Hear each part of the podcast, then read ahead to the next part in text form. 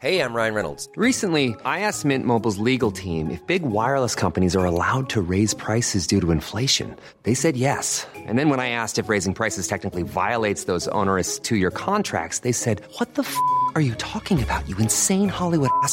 So to recap, we're cutting the price of Mint Unlimited from $30 a month to just $15 a month. Give it a try at mintmobile.com slash switch. $45 upfront for three months plus taxes and fees. Promo for new customers for limited time. Unlimited more than 40 gigabytes per month. Slows. Full terms at mintmobile.com.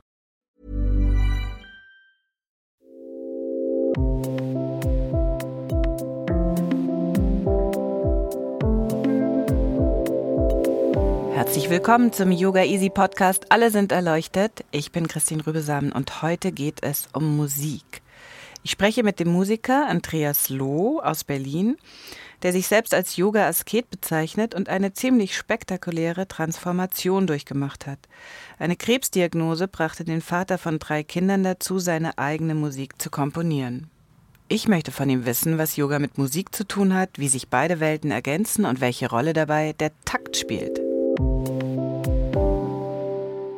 Also ich kann eigentlich überhaupt nicht äh, richtig loslegen, lieber Andreas, weil du hast gerade hier auf diesem ollen Flügel schon, schon gespielt und ich habe jetzt praktisch einen Kloß im Hals. Also deswegen kannst du dich kurz selber vorstellen.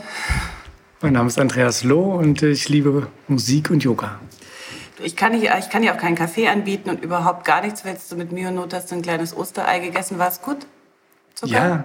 Fühlst du schon den Zuckerrausch? Auf jeden Fall. Sehr gut. Ähm, was hast du heute schon alles gemacht? Ich habe heute Morgen äh, Yoga geübt. Von 5.30 Uhr bis 6.30 Uhr. Dann haben wir gefrühstückt, meine kleine Tochter gewindelt und Klavier gespielt und E-Mails geschrieben.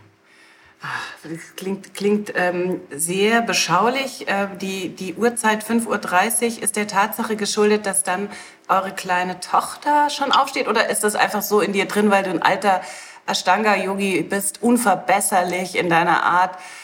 Im Morgengrauen, wenn andere guten, wenn alle anderen vernünftigen Leute noch im Berghain sind, da stehst du schon auf der Matte. Ist es so? Könnte man so sagen, ja. Okay, erste Serie, zweite Serie, was hast du geübt? Keine 60 Serie. Minuten? Keine Serie, äh, Thala-Yoga. Freestyle! Freestyle.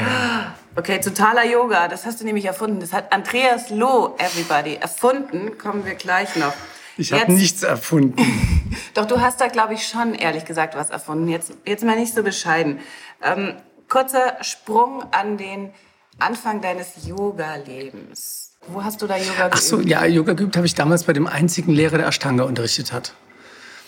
Name? Frank Hinrichsen. Frank Hinrichsen. Wie hieß das Studio? Kein, es gab damals noch keine Studios in dem Sinne. Ja. Das war vor, das war 1999.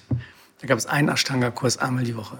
Da wusste noch nicht mal Madonna, was ihr entging. Die hat danach Doch, doch, angefangen. doch. Die hat da um den Dreh rum angefangen, glaube Ja. ich. Und dann hat man das zum ersten Mal, musste man sich immer diese öden Geschichten anhören von Madonna und ihren Oberarmen. Da hast du schon längst bei Frank Hinrichsen die erste Serie eingepaukt. Und was Auf hat dir daran Fall. Spaß gemacht?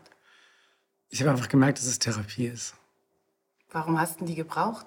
Weil ich einfach zwölf Stunden am Tag Schlagzeug gespielt habe. Und zwölf Stunden am Tag am Schlagzeug spielen, sieben Tage die Woche, ist eigentlich nicht so gesund. Du hättest ja auch spazieren gehen können oder auf der, an der Elbe. Es hat mich nicht gerufen. Und nachdem ich da einmal mitgemacht habe, war ich sofort hooked. Es liegt natürlich sofort auf der Hand zu sehen, aha, Schlagzeug, das ist laut, das ist Sound. Und was du gebraucht hast, war die Stille. Ist das zu platt oder war das ein bisschen so? Nee, das kann man schon so sehen, aber das Interessante ist, für mich war halt die Yoga-Praxis Rock'n'Roll. Auch wenn meine ganzen Kollegen Drogen und Alkohol verzehrt haben, war für mich das Yoga Rock'n'Roll, obwohl es natürlich genau das Gegenteil war. Aber diese Intensität, zwei Stunden am Tag zu üben, das ist ziemlich schnell in mein Leben gekommen und wurde zum Alltag. Also das war dann einfach ähm, äh, deine Droge. Ja, Und deshalb, das ist auch dann das, das ist dann auch das, was du meinst, wenn du äh, sozusagen dich rückblickend als Yoga-Asketen bezeichnest? Oder bist du das immer noch? ein Stück weit schon auf jeden Fall. Also diese Askese war ein Reflex auf zu viel Lärm, zu viel von allem. Ähm, ich will, jetzt will, ich will ich fast schon sagen weltlichen oder beschreib noch mal mehr die Welt, die du da, die dir da im, die da auf dich im Yoga gewartet hat. Warum bist du da auf die Matte gegangen und nicht noch in den Ähm, Sorgenbrecher, da war ich zum Beispiel in Hamburg immer. Da war ich auch manchmal. Aber selten. Ja, ich Ähm, ich würde mal sagen, ein ganz tief innenliegender Weltenschmerz, der viele Künstler dazu führt, Drogen zu nehmen, hat mich dazu geführt, Askese zu betreiben. Aber du nennst es nicht Depression oder ist es was anderes? Ist es vielleicht. Wie ist es anders? Ich weiß nicht, ob das anders ist als Depression. Ob man jetzt nun ein anderes Wort nehmen kann. Ich würde sagen, Sehnsucht, tief existenzielle Fragen, auf die eine Antwort gesucht wurde. Und die ich im Rückblick eigentlich als junger Zwölfjähriger hatte ich schon die Fantasie, genau sowas zu machen. Ich weiß nicht, ob du das kennst, man vergisst sowas und dann irgendwann macht man das, Mitte 20, und merkt, das wusste ich eigentlich vor zehn Jahren schon, dass ich das Ich machen hatte nur keinen Namen dafür. Genau. Und wo hast du das als Zwölfjähriger, also äh, Im Gewichtheben. Ach wirklich? Ich habe damals sozusagen gedacht, okay, Kung Fu, Karate, das ganze Kämpfen, das ist nicht meins. Aber irgendwas zu machen, was total anstrengend ist, wo man aber stark und flexibel wird und viel schwitzt. Und äh, das war eigentlich Ashtanga-Yoga, aber das wusste ich damals gar nicht. Und dann habe ich mir äh, Kolben geholt vom Nachbarn und habe halt Gewichte gehoben. Okay, das klingt aber auch so ein bisschen, als war da schon so Wut, die weg musste. Nee? Ist das hier ein Therapiegespräch? Nee, überhaupt nicht. Ich versuche ja nur, ähm, ich kann ja gar nicht anders als sozusagen von mir ausgehen. Und äh, ich würde sagen, ich hätte diese, ich hatte nicht den Impuls, Gewichte zu heben, aber ich, ähm, ich wollte mich, ich wollte mich irgendwie so bewegen, dass, ähm, ohne dass ich es hätte benennen können, dass, dass ich, dass ich, dass diese, alles, was im Kopf ist, so ein bisschen anfängt zu fließen. Jetzt schalten natürlich alle ab, die keine Ahnung haben, was wir hier meinen, aber ähm, wir wollen ja eigentlich den Geist zum Schwitzen bringen oder den Geist in Bewegung bringen und das geht eben nur durch den Körper. Interessant, das, da würde ich dir komplett widersprechen. Ah, widersprich! Komplett widersprechen, weil es geht überhaupt nicht darum, den Geist zum Schwitzen und in die Bewegung zu bringen, sondern es geht darum, den Geist zu beruhigen, weil das war halt Teil des Leids, das massive Rennen, viel Arbeiten, das zu beruhigen. Du nennst es Wut. Ich, bei mir war es nicht so Wut. Okay, ähm, jetzt habe ich aber tro trotzdem großen, äh, äh, große Harmoniesehnsucht. Ich kann das nochmal anders formulieren. Und zwar nicht den Geist äh, in Bewegung bringen, sondern so eine Art vielleicht dynamische Stille herzustellen oder sowas. Also schon äh, tatsächlich eine Ruhe, aber nichts Eingefrorenes oder so. Und, Ja, nichts und das- Totes. Ja. Okay, wir lassen das jetzt mal kurz so stehen. Oh Gott, mir ist jetzt schon heiß, ehrlich gesagt. Ich habe nicht gedacht, dass wir gleich am Anfang so wahnsinnig schwierige Sachen besprechen. Du solltest mir eigentlich erstmal erzählen, ähm, welche, was deine peinlichste Boygroup war, als du 15 warst. Keine Boygroup. Sondern gleich Michael Jackson. Schubert. Michael Jackson. Okay, Michael Jackson. Aber Michael da war ich zwölf. Okay. Und danach kamen die harten Sachen. Heavy Metal, Hard Rock. Nein, das ist bitter. Okay, schlimmste Heavy Metal Band, Manowar. das kennt keiner hoffentlich. Doch. Nee, von euch Nee, kennt von es denen keiner, kennt es keiner Von aus. euch da draußen kennt es keiner. Ganz schlimm. Frauenverachtend, rassistisch, ganz schlimm. Aber ich habe mich mit den Inhalten nicht so sehr äh, verbunden gefühlt, sondern eher mit der Intensität der Musik. Na gut, okay. Wenn man sich nochmal überlegt, dass das Ganze in so einem ganz kleinen Ort in Rheinland-Pfalz gehört wurde, dann Aber das Interessante war, auch damals wurde eigentlich meine Musikalität schon in die richtige Bahn gelenkt, dass ich zur gleichen Zeit auch Keith Jarrett entdeckt habe und halt so Avantgarde-Jazz gehört habe. Also es war sehr kontrovers zwischen Manowar, Heavy Metal und Avantgarde-Jazz. Ähm, ja, was mit Schubert? Was mit nix. Nein, keine Klassik. Nicht Was? diese Klassik. Nein, Beethoven? nein, Mozart? nope. Du Alles, hast, alles, die Informationsdichte dieser Musik ist einfach zu hoch für mich. Deswegen habe ich mich damit nie befreundet. Was sozusagen klassisch für mich interessant ist, ist Arvo Pärt, Philipp Glass, Steve Reich, Frank Zappa. Wenigstens kenne ich noch Frank Zappa und Philipp Glass habe ich auch schon mal gehört. Also Arvo Pärt, liebe Freunde des Yogas, ist ein Must. Kannst du den Namen bitte Arvo? Pärt, Arvo Pärt, okay. Mhm. der wohnt sogar in Berlin. Er ist ein lettischer Komponist. Das ist toll. In Lettland war ich schon mal. Dann höre ich mir das gerne an. Du wirst es lieben. Garantiert. Okay. Ähm, du schreibst selber auf deiner Webseite ganz ähm, äh, frei, dass du mit dem Komponieren angefangen hast, als du eine Krebsdiagnose bekommen hast. Jupp, Das war vor zehn Jahren. ziemlich genau letzte Woche vor zehn Jahren. Was ist da passiert? Das frage ich mich auch. Du musst dir vorstellen, es war einfach, ich war in der Blüte meiner, meines Lebens, 32 Jahre, meine Tochter war anderthalb Jahre. Äh, Ich habe jeden Tag zwei Stunden Yoga geübt, vegetarisch gelebt, kein Drogen, kein Alkohol. Und dann bei einer Routineuntersuchung habe ich einfach die Diagnose bekommen, so aus dem Kalten. Was, was war die Diagnose? Ja, Sie haben Krebs. Und was für einen? Willst du jetzt nicht so Möchte ich sagen? nicht so ins Detail gehen, weil es nicht so wichtig ist. Es ist einfach gewachsen. Okay, und dann glaubt man es doch Und dann habe ich erst mal gelacht. Ja. Und dann hat die Ärztin gesagt, Sie brauchen nicht zu lachen, in sechs Monaten sind Sie tot. Dann habe ich aufgehört zu lachen und geweint. Und dann hat sie mich mit, äh, mit einem Beruhigungsmittel ruhig stellen wollen. Weil es einfach surreal war. Und dann habe ich es natürlich verneint, weil es ist ja okay zu weinen, Ja. wenn man sozusagen mit der Endlichkeit konfrontiert wird. Und dann hat sie versucht, mich zu zwingen, das zu nehmen, weil sie sich schuldig gefühlt hat, dass sie so unsozial war und so unsensibel. Sogar so weit, dass ich es auch in den Mund genommen habe. Ich habe es nicht geschluckt, aber es war einfach surreal. In jedem schlechten Till Schweiger-Film kann so eine Szene vorkommen. Du glaubst es nicht. Und dann, und dann gab es diese Operation relativ zügig. Vier Tage später, so bald wie möglich, und dann eine Chemo. Und ich habe nach einer Woche wieder im Studio gestanden, unterrichtet. Was? Ja, es gab damals, äh, ich habe davon gelebt, meine Frau, wir, wir hatten die Schule. Ich wollte das nicht publik machen. Ich wollte das einfach für mich verarbeiten und habe einfach weitergearbeitet. Und war das der. Ich meine, es klingt, äh, klingt ehrlich gesagt grauenvoll. Nee, ich glaube, es war gut. Ja? Es war gut. Es war gut, dass es so war, weil man kann so, das im Kopf kann es so groß werden, dieses Gefühl, mit dem Zug gestreift worden zu sein, dass es schon gut war, ähm, einfach sozusagen im Leben zu bleiben und weiterzumachen. Also tatsächlich äh, auch das, was wir ja in der Yoga-Praxis kennen, egal ob der Tag gut ist, egal ob er schlecht ist, egal wie die Laune ist und was sonst so los ist, geh, geh auf die Matte. Und in, mit, mit dieser Art von äh, Disziplin hast du das dann tatsächlich gemeistert? Ja. Also rückblickend. Und ich glaube, ich glaube, ich, ich glaube, ich habe das nur so gut überstanden, weil ich einfach schon zehn Jahre geübt habe zu dem Zeitpunkt und einfach sozusagen schon in gewisser Weise stabilisiert war, dass ich sozusagen das hat mich natürlich total überrascht. Also ich meine, da, da denkst du nicht dran. Ja.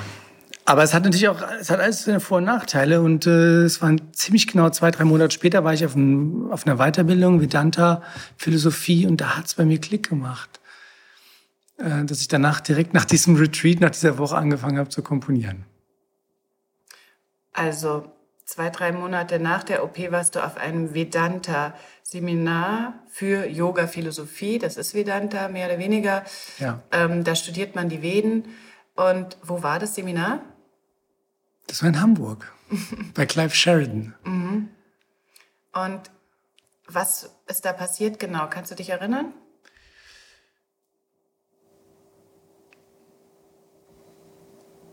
Ich kann nur mich daran erinnern, dass ich einfach äh, die Maya, meine eigene Maya durchschaut habe, was für eine Illusion ich aufgebaut habe, dass ich die in dieser Fantasie lebte, dass ich nicht kreativ bin. In der Idee lebte, dass ich keinen Output schaffen kann, dass ich äh, keine Ideen habe.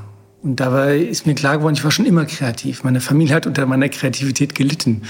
Mein ganzes Umfeld hat darunter gelitten. Also Maya bedeutet äh, auf Sanskrit äh, oder in der Yoga-Philosophie oder Terminologie vielleicht besser salopp gesagt sowas wie eben eine Illusion, so eine Art Scheinwelt, in der man sich ganz gut einrichten kann.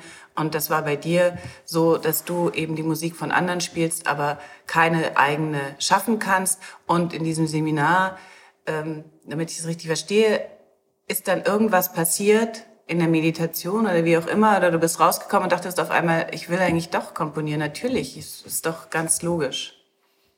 Ja. Also ähm, da gehört ja auch viel Mut dazu, zu so einem Schritt. Denn wenn du komponierst, ähm, kannst du ja eher scheitern, als wenn du jetzt die Musik von anderen spielst. Also hat dir in der Sekunde, wo du dem Tod so nahe begegnet bist, hat dich nicht der Mut verlassen, sondern du hast eigentlich Mut bekommen.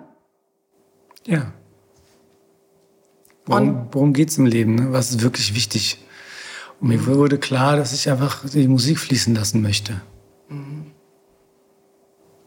Und dann, wie hat das ausgesehen? Dann bist du nach Hause gefahren und hast. Ich dann nach Hause gegangen, habe mich ans Klavier gesetzt und dann kam meine erste Komposition. Und die habe ich Clive genannt, nach Clive Sheridan. dann machen wir jetzt mal eine kleine Pause vielleicht und hören die an.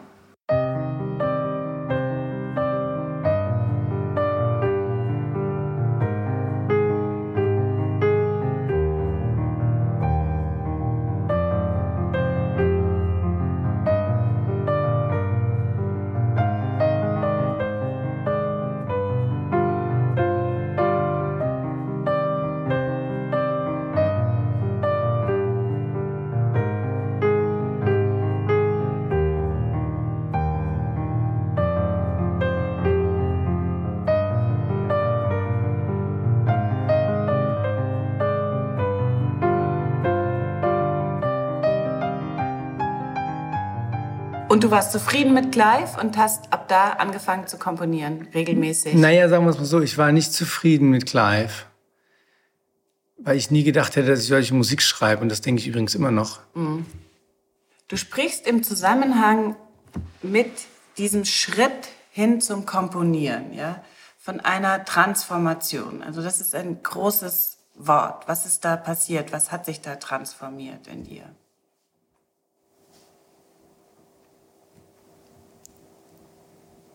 Eine ganz neue Sicht auf mich selbst und eine ganz neue Sicht auf das Potenzial, was wir haben oder was jeder von uns hat, wenn er es zulässt. Also oft sagen die Leute mir nach Konzerten oder Workshops, dass ich so talentiert wäre.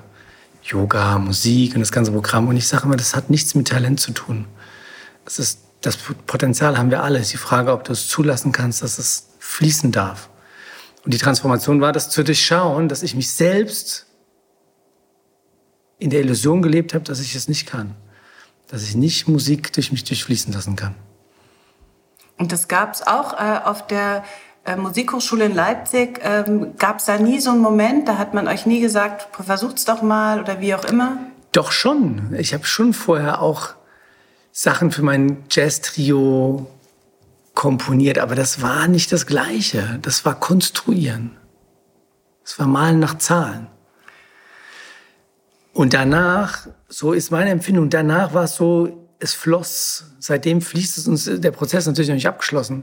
Mhm. Jeden Tag, wenn ich mich dran setze und mich in den Raum der Stille begebe, dann kommt eigentlich neue Musik. Die Frage ist nur, ob ich dem Sach, diesem, diesem Prozess Raum geben kann.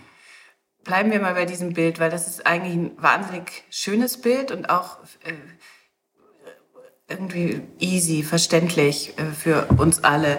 Diesen Raum der Stille. Aus der Stille entsteht die Musik. Das kann, kann ich mir gut vorstellen.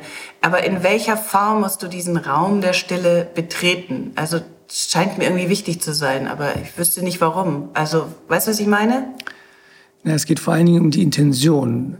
Wenn ich vorher versucht habe, Musik zu komponieren, dann war das eher ein, ich will wissen, was ich da jetzt tue und dann mache ich schöne Musik. Und das war dann meistens konstruierte Musik, die nicht, die meines Verständnisses nach nicht profund war und nichts ausgesagt hatte. Und jetzt ist es so, wenn ich aufhöre, etwas zu wollen, erstmal nichts tue und dann die Musik kommen lasse, dann kommt bedeutungsvollere Musik.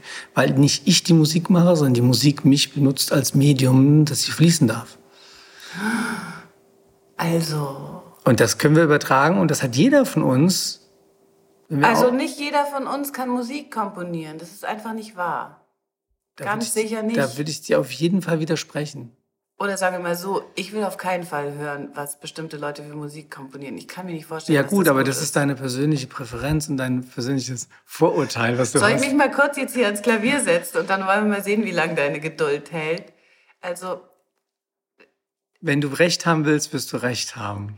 Nein, nicht ganz so buddhistisch, aber jetzt mal im Ernst. Also du, du plädierst dafür, dass wir uns selbst, äh, dass wir uns selbst dahingehend manipulieren, dass, dass wir uns sagen, wir können nichts, wir, wir sind auf keinen Fall kreativ. Und du sagst sogar, jeder ist kreativ, Ja. wenn er nur, und jetzt fällt dieses Wort, das ist auch in einem deiner Videos zu sehen, Widerstände aus dem Weg räumt, richtig? Ja, aber ich würde nicht sagen, Weg aus dem Weg räumt, sondern loslässt und sie erkennt und sich dem öffnet, dass es fließen darf, dann behaupte ich ganz fest, dass es jeder kann. Ob es dir gefällt oder nicht, ist was anderes. Und so war es bei meinem ersten Album Numinosa auch so. Deswegen habe ich es auch Numinosa genannt, weil es mir eigentlich nicht unbedingt alles gefallen hat. Und hättest du mir für 15 Jahre gesagt, dass ich mal so Musik komponiere, hätte ich gesagt, auf gar keinen Fall. Vom schwersten Rock zu äh, schöner melodischer Klaviermusik ist ein weiter Schritt. So, aber wenn ich das Urteil rausnehme, das war mein erstes Ansinnen, dass ich es nicht beurteile. Ich lasse es kommen, was kommt, und es darf alles sein. Also du beschreibst diesen kreativen Prozess wirklich im Grunde wie Yogis über Prana reden. Wie Yogis über Energie reden. Ja, so Man, kannst du es. man bereitet sich eigentlich vor, äh, wie Asana Praxis uns äh, äh, bereit macht für, für Meditation. So bereitet, so sagst du, funktioniert eigentlich Kreativität. Wir müssen nur uns öffnen und dann, und dann fließt es. So. Und was fließt da? Tja, ich würde sagen, Ausdruck einer Schöpfungskraft. Bist du religiös? Gute Frage. Ähm, Hast dich noch nicht entschieden? doch, äh, das Wort religiös oder Religion ist ja leider total falsch verbraucht und missbraucht. Also auf der einen Seite würde ich sagen, ich bin auf gar keinen Fall religiös. Also jegliche Form von Institutionen lehne ich ab. Du willst dich auch nicht mit der, mit der schmutzigen Religionsgeschichte beschäftigen. Auf gar keinen- Religionskriegen. auf gar keinen das willst Fall. du alles nicht, Auf gar aber, keinen Fall. aber du willst trotzdem deine kleine, saubere Religion noch haben. Verstehe ich ja auch. Naja, was heißt saubere Religion? Äh, So sauber, wie mein menschlicher Geist sein kann. Und der ist ungefähr wahrscheinlich genauso sauber wie die Religionsgeschichte. Aber wenn wir das Wort Religio anschauen, von der Wurzel, wo es herkommt, zum Zurückführen, Ja. zur Essenz, dann würde ich schon sagen, dass ich religiös bin. Wobei ich jegliche Institution äh, meide.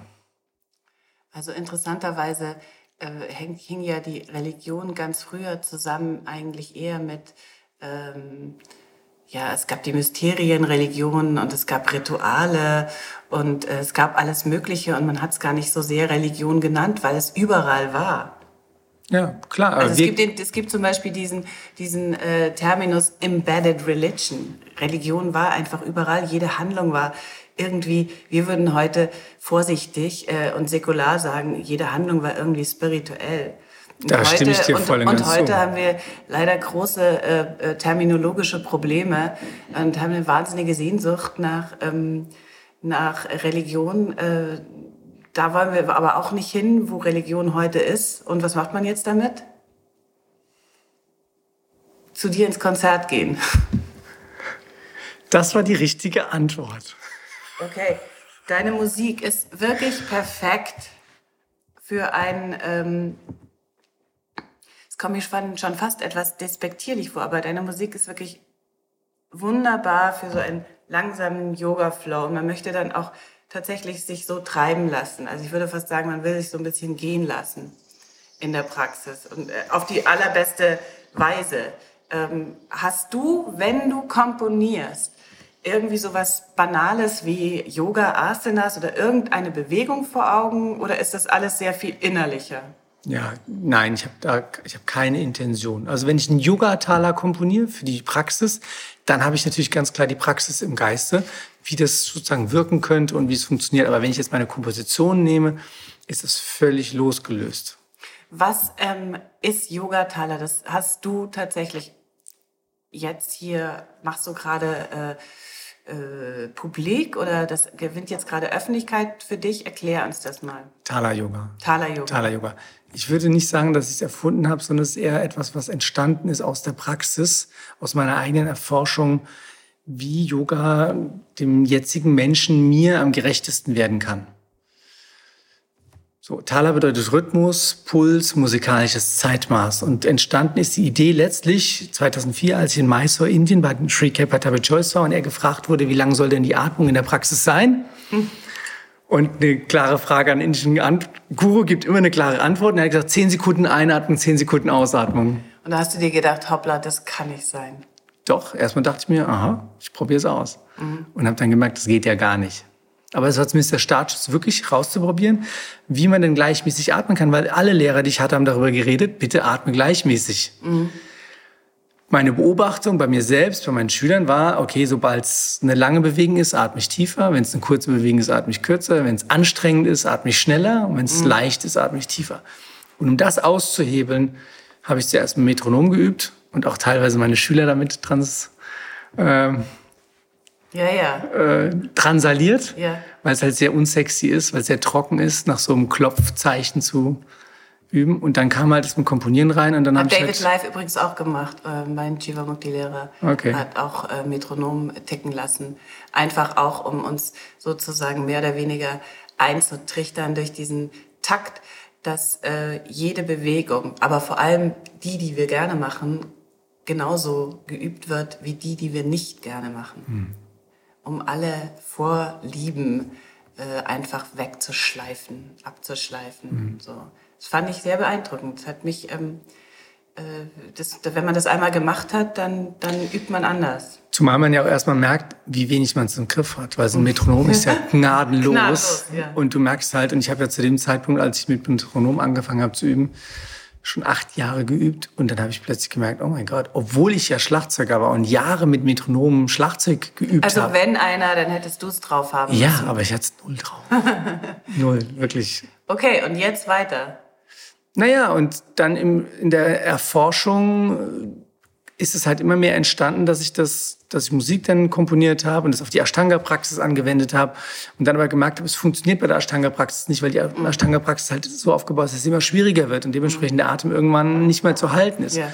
Und das hat mich dann aufgefordert, okay, die Sequenz zu ändern, dass man, dass man so übt, dass die Sequenz möglich ist, mit der gleichmäßigen Atmung auszuführen. Und mhm. dadurch ist die Sequenzierung von Thala Yoga entstanden. Mhm. Die natürlich Vinyasa Yoga orientiert ist. Mhm die natürlich vom Ashtanga Yoga beeinflusst ist, aber halt losgelöst ist von dieser Gruppierung, jetzt nur stehend, jetzt nur sitzend, jetzt nur Drehung, mhm. sondern eher offener ist, dass immer alle Bewegungen gemacht mhm. werden. Großartig. Also ich würde sagen, dass, um das Religionskapitel abzuschließen, dann bist du quasi der Martin Luther der Yoga-Musik. Du hast uns alle befreit. ähm, Komposition, Komponieren ist Selbstreflexion, Hast du, glaube ich, auch mal gesagt? Habe ich das gesagt? Ich meine, eigentlich liegt es auf der Hand. Es geht ja gar nicht anders. Ja, besonders wenn man es ohne Intention betreibt. Also ohne ich will jetzt, sondern. Ach komm, du willst doch auch mal mit den Philharmonikern spielen, oder? Nicht? Nein, okay. Nee, mit den Philharmonikern nicht, aber ich will unbedingt natürlich in der Philharmonie spielen okay. und Yoga-Piano auf der Bühne da machen und so. Das ja. Komm, hey, das, das, das arrangieren wir einfach für dich. Sag mal, Puristen verlangen ja, und du kennst sie, weil du ähm, in Mysore warst, zur Genüge. Puristen verlangen natürlich, dass Yoga ohne Musik geübt wird, weil Musik ablenkt. Das stimmt Jetzt ja auch. Jetzt bitte nochmal widersprechen. Das stimmt ja auch. Nicht widersprechen. Doch. Und zwar müssen wir da unterscheiden, wie die Musik genutzt wird. Ich sage mal, wir können auf vier Arten und Weisen mit Musik umgehen. Und äh, Nummer eins ist, wenn Musik als Hintergrundbemalung benutzt wird und ich sozusagen deutsche Texte höre und soll mich auf meinen Atem konzentrieren, habe ich auch Schwierigkeiten dabei, beim Atem zu bleiben, wenn ich halt irgendwelche Texte höre. Dann ganz, ganz schlimm die Phase, als wir alle Xavier Naidu gespielt haben. Ich habe gedacht, ich renne raus, ich will das Land verlassen. Bringt mich nach Neuseeland. Ich glaube, wir waren im gleichen, im gleichen Klasse, weil genau daran habe ich jetzt auch gerade gedacht. Das war, das war überall zu hören. Aber genau daran habe ich auch gerade gedacht. Das geht gar nicht.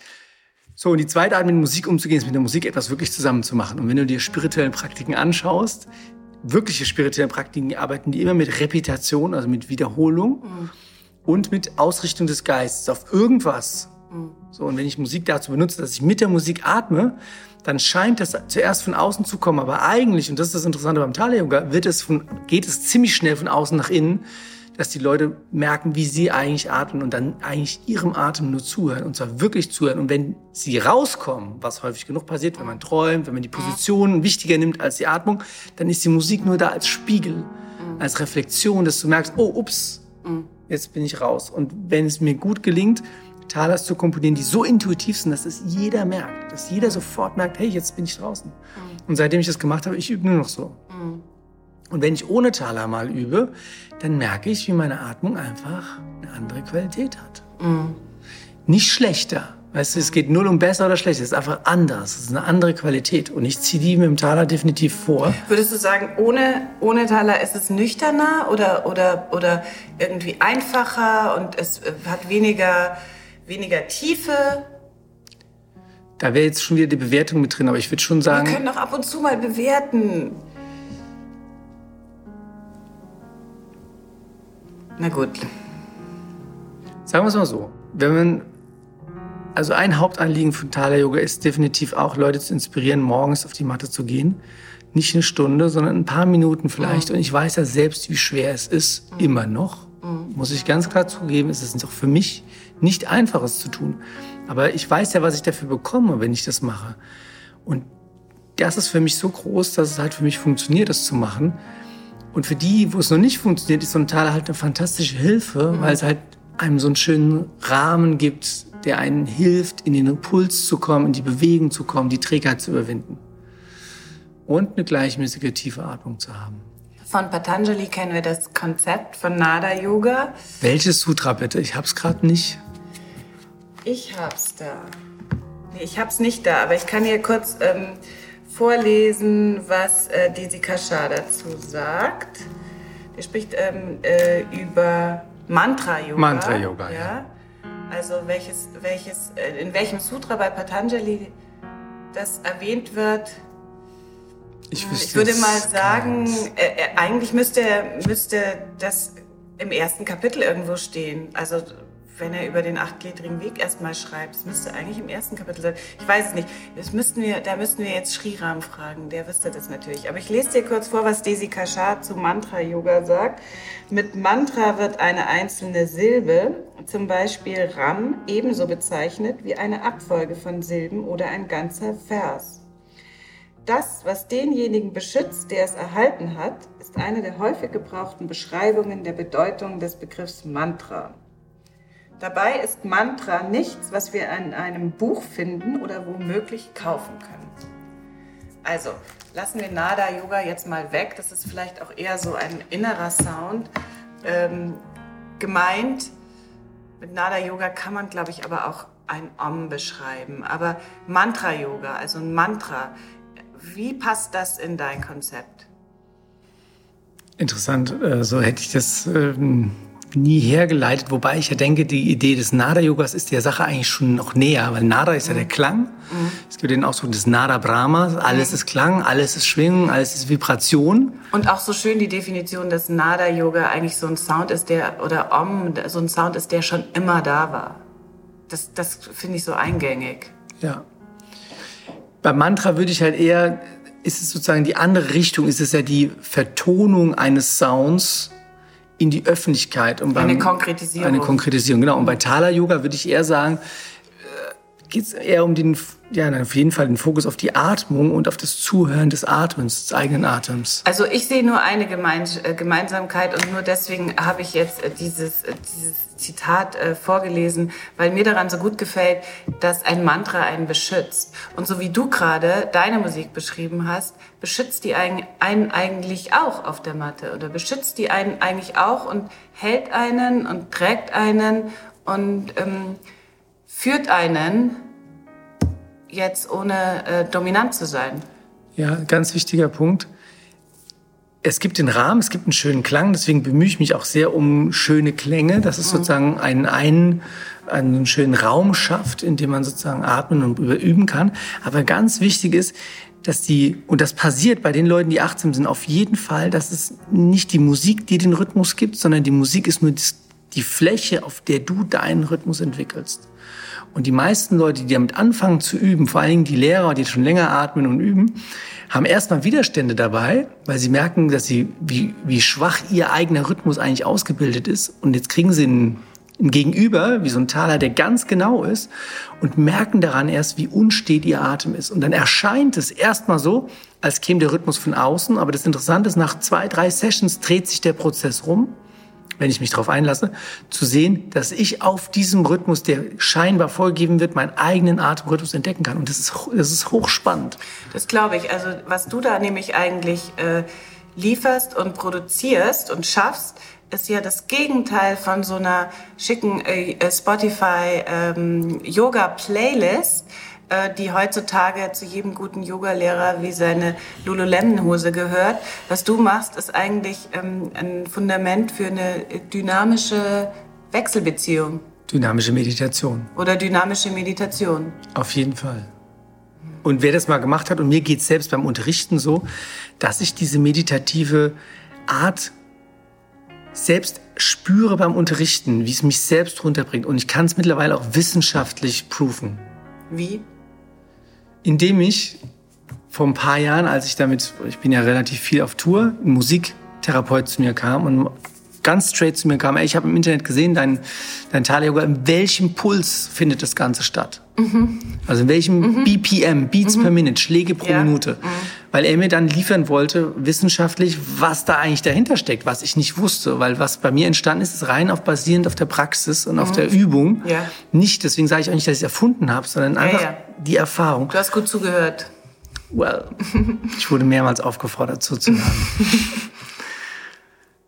Und zwar folgender Umstand, dass die Grundpulse von Musik uns antriggern. Zum Beispiel im Nachtclub läuft meistens Musik ab 110 BPM oder mhm. ab 108. Mhm. Uns, uns, uns, ne? So ein mhm. flotter Beat, der stimuliert, der triggert uns an. Und wenn, wenn du langsamer wirst, gibt es das Feld, in dem die sogenannten Theta-Wellen entstehen. Das heißt, mhm.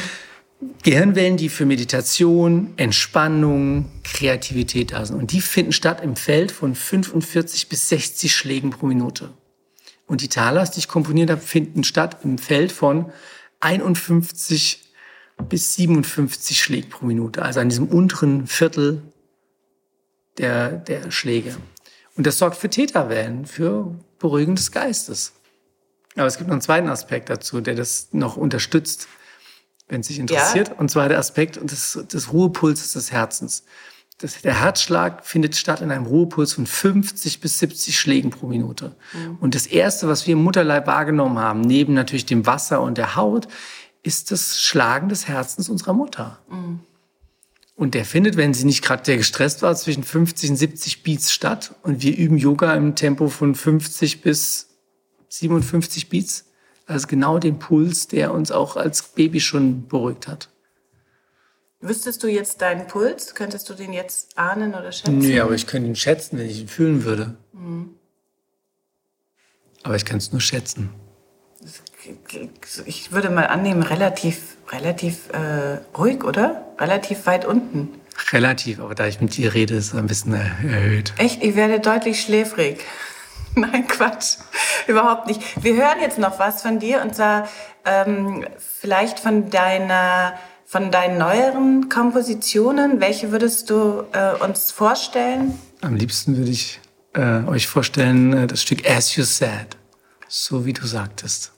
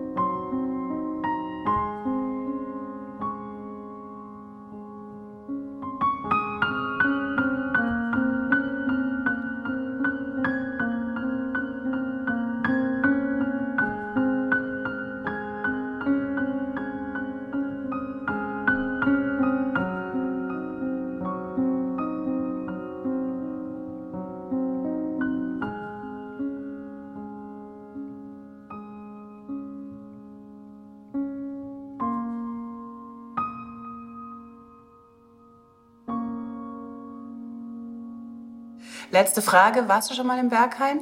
Ja. Wie hat's dir gefallen? Ähm, das ist nicht meine Welt. Also eine Schülerin von mir hatte aufgelegt und hat mich eingeladen und da hab ich, bin ich, aus, hab ich ausgeschlafen bis morgens um sieben und bin dann da rein und ich musste zwei Bier trinken, um da zwei, drei Stunden sein zu können. Sonntagmorgen zwei Bier. Ja, ich, hab mich ich muss mich da irgendwie einlassen. Und dann bin ich wieder nach Hause gegangen. Nie wieder. Vielleicht mit deinen Kindern mal, wer weiß. Ja, vielleicht. Also, sehr geehrte Zuhörer, das neue Album von Andreas Loh heißt Becoming. Ihr könnt auf seine Webseite gehen, www.talayoga.de, um seine nächsten Workshop-Termine in Erfahrung zu bringen. Bei Spirit Yoga zum Beispiel am 4. Mai in Berlin, bei den Yogi Days in Hamburg am 6. Mai. Achtet auf eure BPM, eure Beats per Minute. Wenn ihr bei Patanjali nachlesen wollt, dann bitte ab Vers 1.28. Wenn ihr auch Musik komponieren wollt und super kreativ sein wollt, dann übt doch einen langsamen Vinyasa Flow bei uns bei Yoga Easy mit Veronika Freitag vielleicht oder mit Anna Rech. Andreas mag das nicht, aber ihr dürft bewerten bei mir. Ich habe da nichts dagegen. Wenn euch diese Folge also gefallen hat, dann äh, hinterlasst mir einen Kommentar und eine Bewertung und verratet mir, was ihr über dieses Thema denkt. Ihr könnt bei Yoga Easy, dem Online-Yoga-Studio, sieben Tage gratis und unverbindlich testen. Ihr müsst einfach folgende Internetseite aufrufen und den Gutschein einlösen www.yogaeasy.de-erleuchtet. Die Probezeit endet nach sieben Tagen automatisch. Ihr müsst nichts kündigen, aber vielleicht gefällt es euch. Bye bye.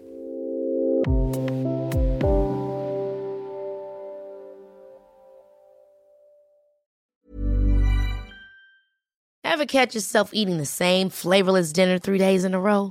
Dreaming of something better? Well, HelloFresh is your guilt-free dream come true, baby. It's me, Gigi Palmer. Let's wake up those taste buds with hot, juicy pecan-crusted chicken or garlic butter shrimp scampi. Mm. Hello Fresh. Stop dreaming of all the delicious possibilities and dig in at HelloFresh.com. Let's get this dinner party started.